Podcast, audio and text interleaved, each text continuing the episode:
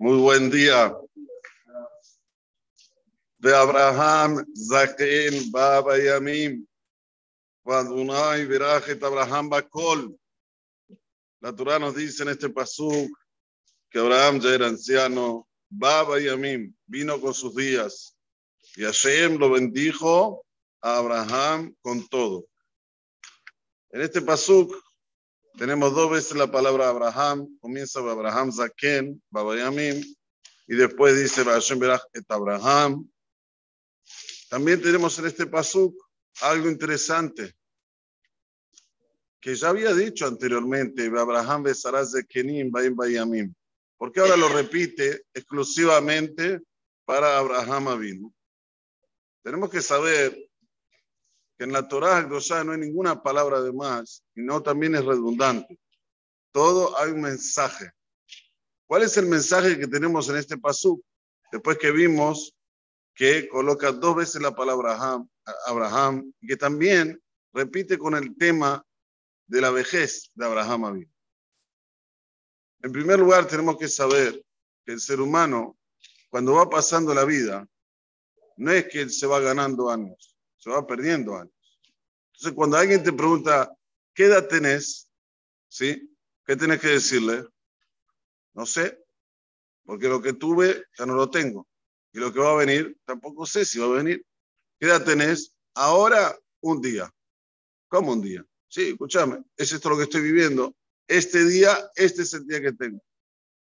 Mayale Mata Bardomé, dice a Jaime Kadosh, a una persona que fue a pasear a un lugar, fue, paseó en un lugar y se gastó unos cuantos dinares zahab, se, se, gastó unas cuantas moneditas de oro, para decir unos cuantos dólares hoy en día. Bueno, terminó de gastarse la plata, volvió para su ciudad. Uno le pregunta, decime, ¿cuánta plata tenés? Nada. Tenía, sí, cuando antes de viajar, tenía no sé, 20 monedas de oro, ahora me quedé sin nada. Sin embargo, el Orahaim Akadosh trae otro más. ¿Qué es Baba y Amim? ¿Qué quiere decir que la persona vino con sus días? Masha le manda Bardomé a una persona que tenía así dinares Zahab, pero fue a otro lugar o a otra ciudad o a otro país para comprar a través de ese dinero y después vender lo que compró.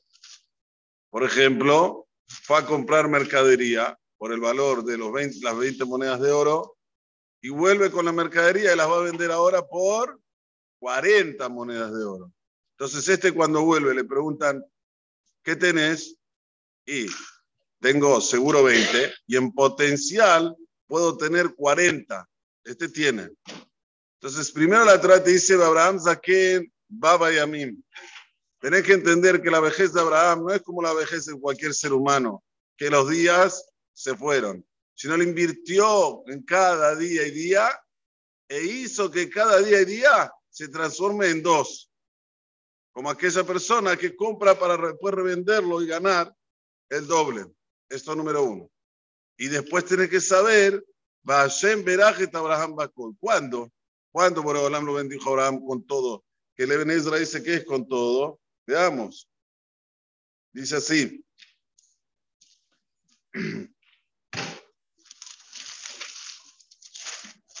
Jamim con larga vida. Oser con riqueza. Jabod con honores. Ubaní, mi hijo, ¿qué más puede pedir una persona? Ya está, le, dieron, le dio todo para Balaam, pero ¿cuándo lo ganó esto? ¿Saben cuándo? Cuando él hizo todo lo que tenía que hacer. ¿Qué es hacer todo? Hacer todo quiere decir que la persona sabe que Boraholam es el que comanda. Él es el que comanda, no soy yo. Y automáticamente cuando él tiene esta, este pensamiento, esta manera de accionar, todo pasa a ser diferente. Si pasó esto porque Borogolam quiso, si pasó lo otro porque Borogolam quiso. Entonces, esta persona en el final de su vida va a tener un final feliz como el de Abraham. Por eso que la, la Torah describe dos veces a Abraham. Tenés un Abraham que él aprovechó todos los días y los hizo de estos días doble. Te vuelve a decir que era Zaquén, pero no un Zaquén como vos tenés en, en tu mente, que se le fue la vida y ya ahora no tiene ni, no puede ni usufructuar de la vida y dice, chao, Alá. No, no. no disfrutó de la vida, sino invirtió en la vida. Esto es número uno.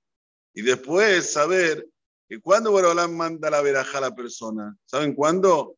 Hashem Verajet Abraham, Bakol, cuando la persona es una persona que está inmersa en eso de saber que todo viene de Hashem, todo, absolutamente todo.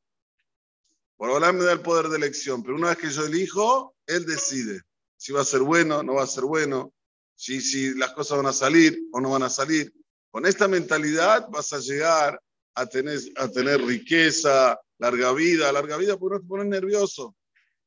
Hoy es comprobado y constatado que la enfermedad mayor que hay en el mundo es la diabetes. Y la diabetes tipo 2 viene por los nervios, por la impotencia.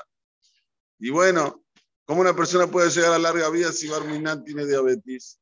Difícil. La diabetes come al ser humano. ¿Qué tiene que hacer la persona? Tiene que estar calmo. Si Borolam quiere así, es el que, el que, comanda. Yo ya hice mi parte, ¿sí? Se entiende que uno hace la parte de él. Y Borolam después es el que decide. Con esta mentalidad, la persona se llena de todo. Como dije anteriormente, de larga vida, de riqueza y de honores. Y también de hijos. Ahora miren qué interesante. Después que dice este pasú, la Torah comienza con la perashá de ir a buscar un zibuga de Yitzhak. Yo les hago una pregunta a ustedes. Una persona tiene hijos, pero no los vio en la jupá. ¿Podés decir el contexto de Bacol en todo? Entonces, ¿cómo puede ser que la Torah diga el contexto de Bacol antes de que vaya a casar Isaac? Lo correcto sería, lo casa Isaac con Rivka y después sí decir, Hashem, Berajet Abraham, Bacol, ya, Baruch Hashem, lo vio en la jupá, Isaac, va a seguir su descendencia. ¿Cómo es que de antemano ya la Torah te dice Bacol? Escuchen bien lo que dice el Kelía Kar, porque es muy importante para nuestras vidas. La persona que tiene Munay Bitahon Hashem, cuando está su hijo soltero, sabe que lo va a haber casado.